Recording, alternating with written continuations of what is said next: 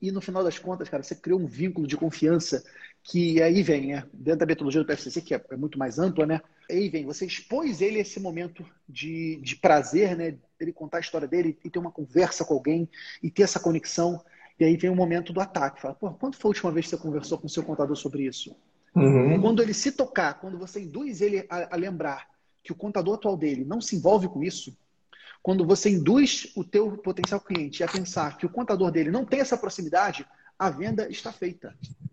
Porque você está criando um abismo de diferença entre você, contador consultor, interessado pelos interesses do cliente, e o contador tradicional que só está querendo mandar notícia ruim. É folha de pagamento, é imposto, é obrigação para pagar. Então, quando você cria essa, essa, esse distanciamento, é aí que você cria a dor, você amplia a dor do cliente, inclusive faz ele te pagar mais caro. Porque ele vai entender se ele quiser um serviço com esse nível de relacionamento, com esse nível de informação, ele vai precisar de um contador consultor. Diferente daquele contador despachante que só manda imposto, folha de pagamento basicão.